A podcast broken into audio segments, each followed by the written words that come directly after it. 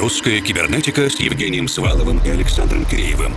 О самом новом и значимом в российской электронной музыке. В еженедельном радиошоу и подкасте.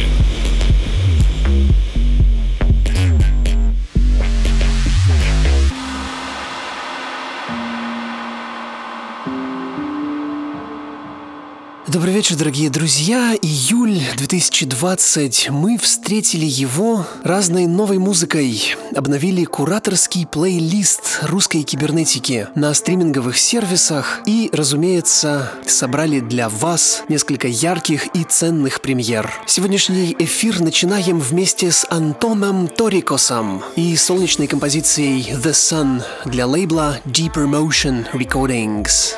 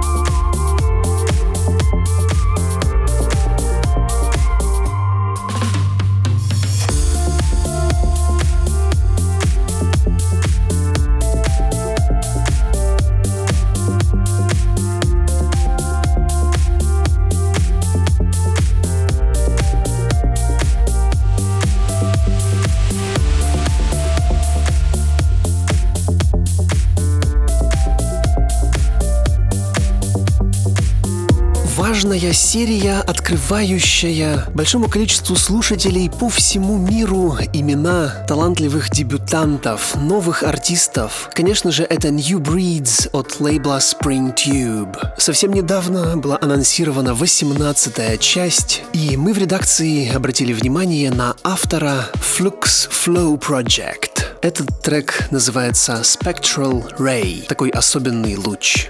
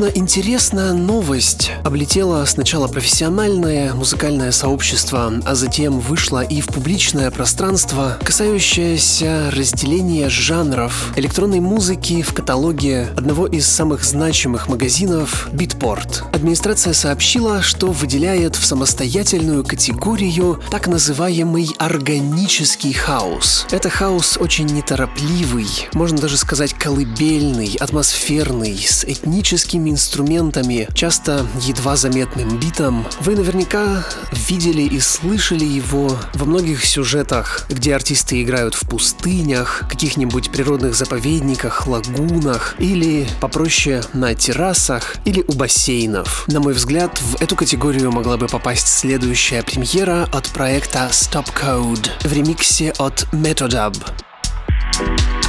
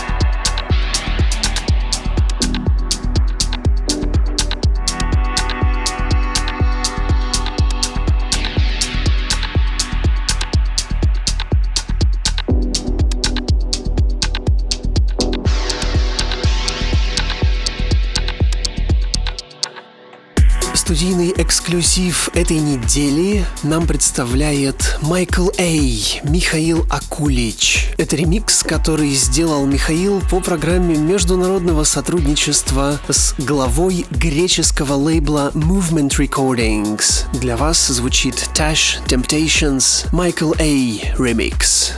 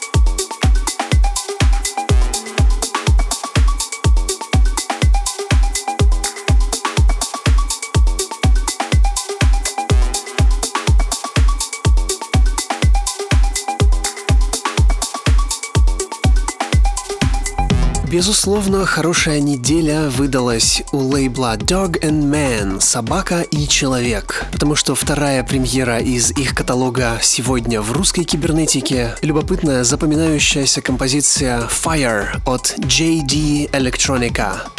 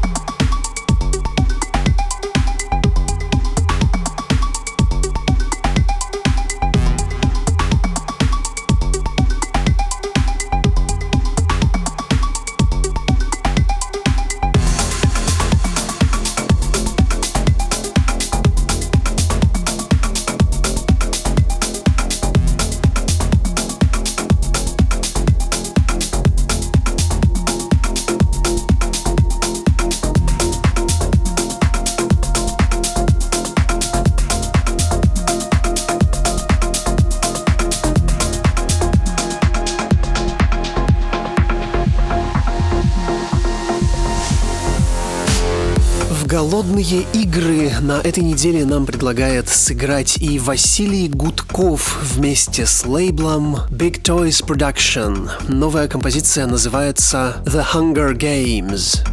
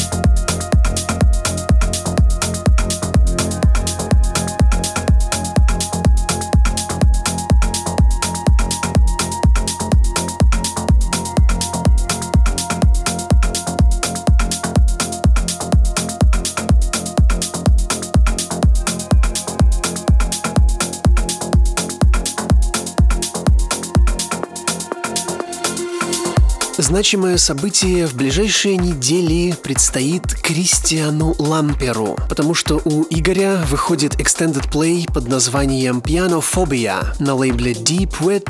Пластинка состоит из четырех композиций, две в оригинальных версиях и две в ремиксах. Сегодня как раз рады представить вашему вниманию версию проекта Deep Active Sound на заглавную композицию Pianophobia.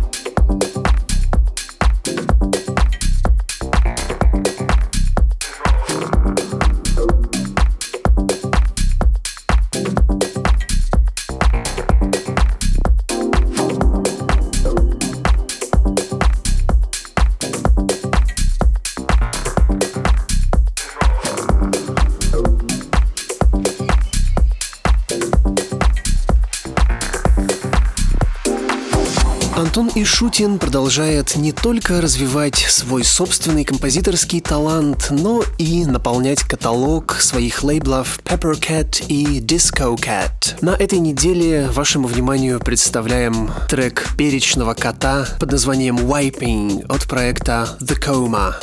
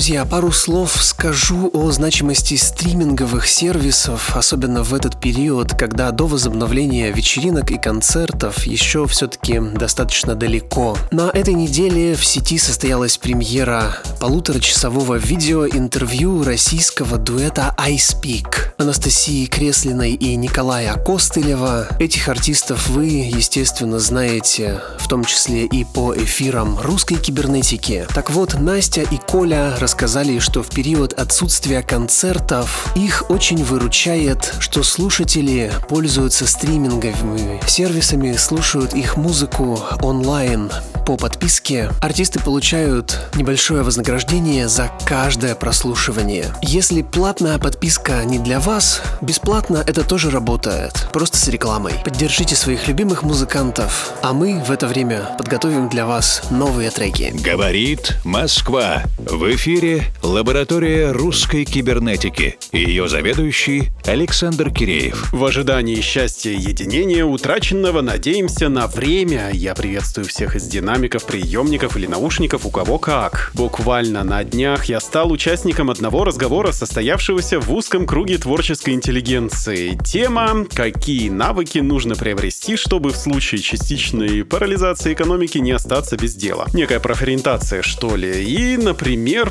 пойти на курсы парикмахеров или барберов, ну потому как в любых условиях люди будут хотеть поддерживать свою прическу в минимально приличном виде. Ну либо вот торговля. И пошло-поехало. Креативная индустрия с присущей ей рефлексией пустилась в рассуждение о собственной востребованности. Екатеринбургский музыкальный продюсер Данил Бердников из проекта Glowing Palace прислал в редакцию свою новую композицию «Мы больше не». И как пишет в пояснительном предварительной записке автор — это трек о концертах в славном Екатеринбурге, а точнее об их отсутствии. Ретроспектива всех тех бесконечных дней, когда мы стали жертвой дистанцирования и, кажется, изменилось все. И отмечу, что трек попал к нам очень вовремя, потому что буквально после лаборатории мы говорим с Наташей Шмельковой, исполнительным директором международного фестиваля Ural Music Night. И я думаю, что это не случайность. Видимо, настолько велик уровень напряжения мысли, как восстановиться и как работать в новых условиях. Ну а что касается базовых навыков, это все полезно, конечно. Но мое мнение неизменно. Креативная индустрия делает нашу жизнь текстурированной, объемной, а не просто физиологическое справление нужды существования. Поэтому я говорю спасибо музыкантам, спасибо композиторам и спасибо организаторам фестивалей.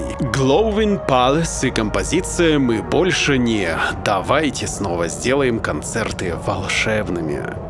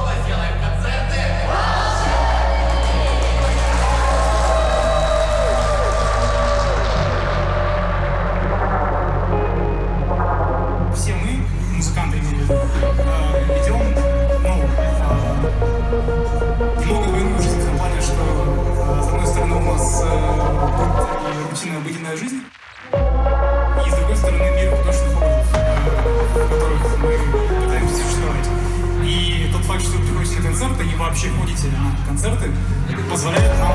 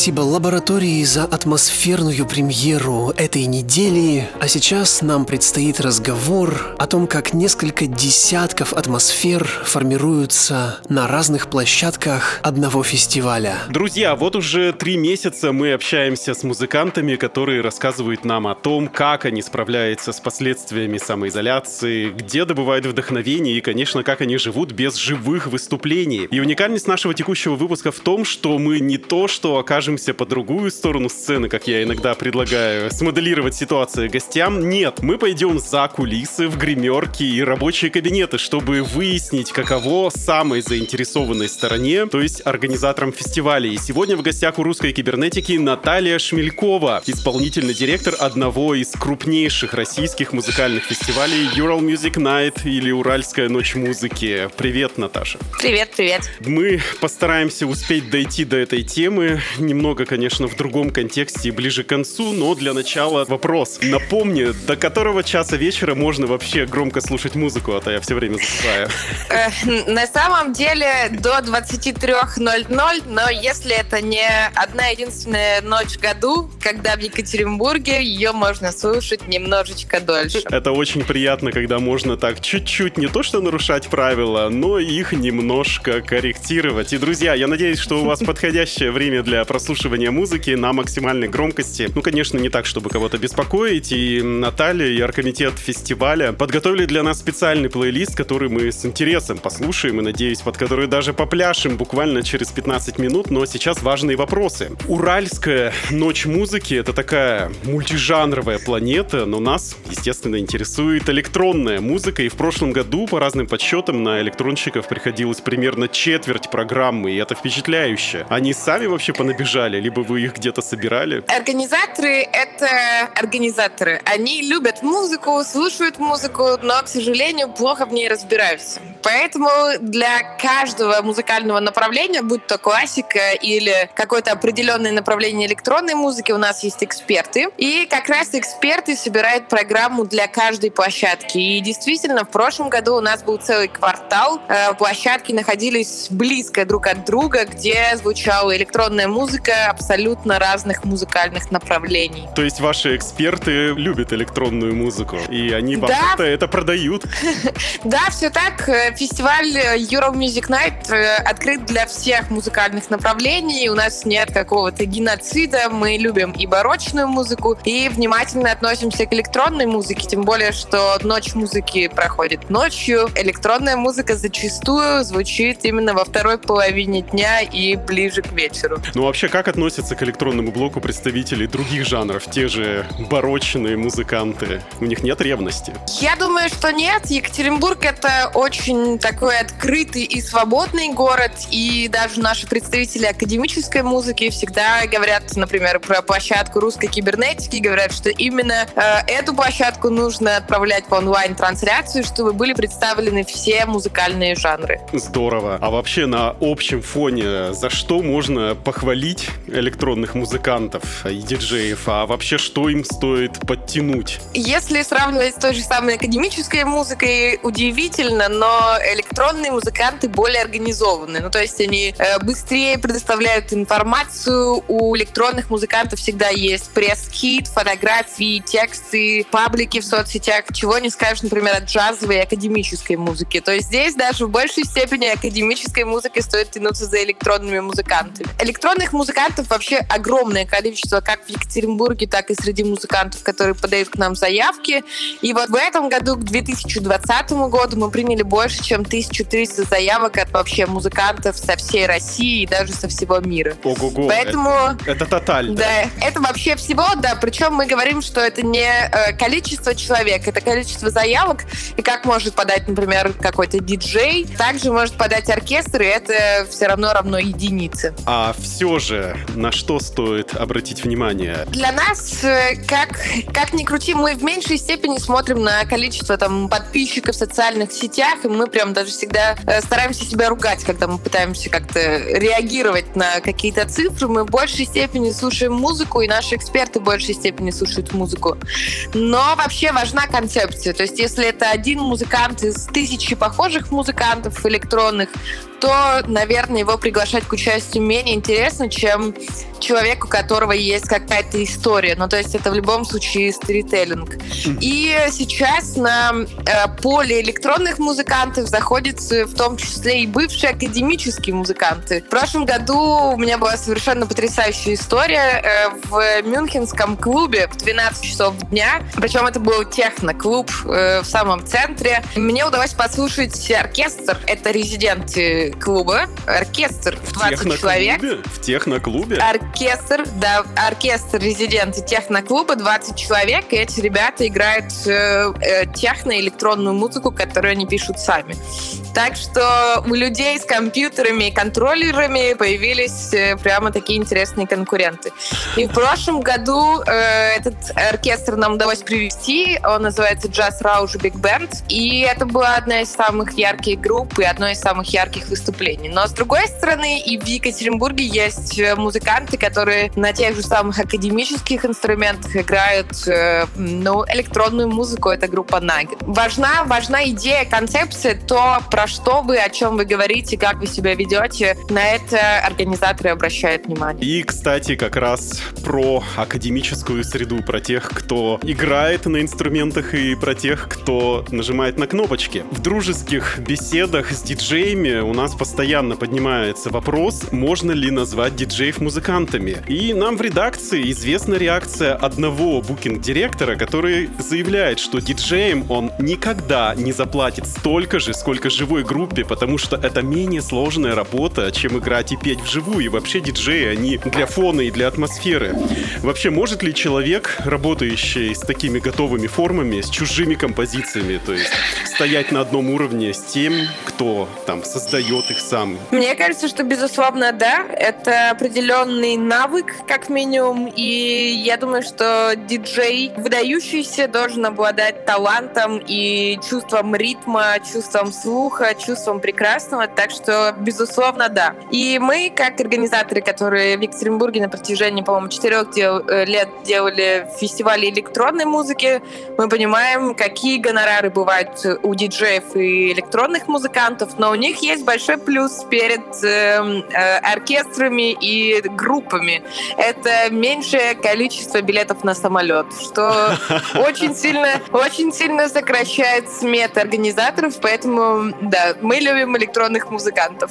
Если эм, еще вглубь расширять этот вопрос, даже внутри самих электронных музыкантов есть градация. Мы можем представить выступление, там, например, Мира из Home, которая таскает за собой синтезаторы и провода и создает какие-то вот лайвовые атмосферные эвенты. И как бы всем очевидно, что делает на сцене Филатов и Карась. Кто более трушный? Ох, и сейчас будет отвечать, наверное, не организатор. Мне, как человеку, как человеку, который слушает музыку, конечно, эм, интереснее пойти на концерт из Home. Э, Для меня это больше experience.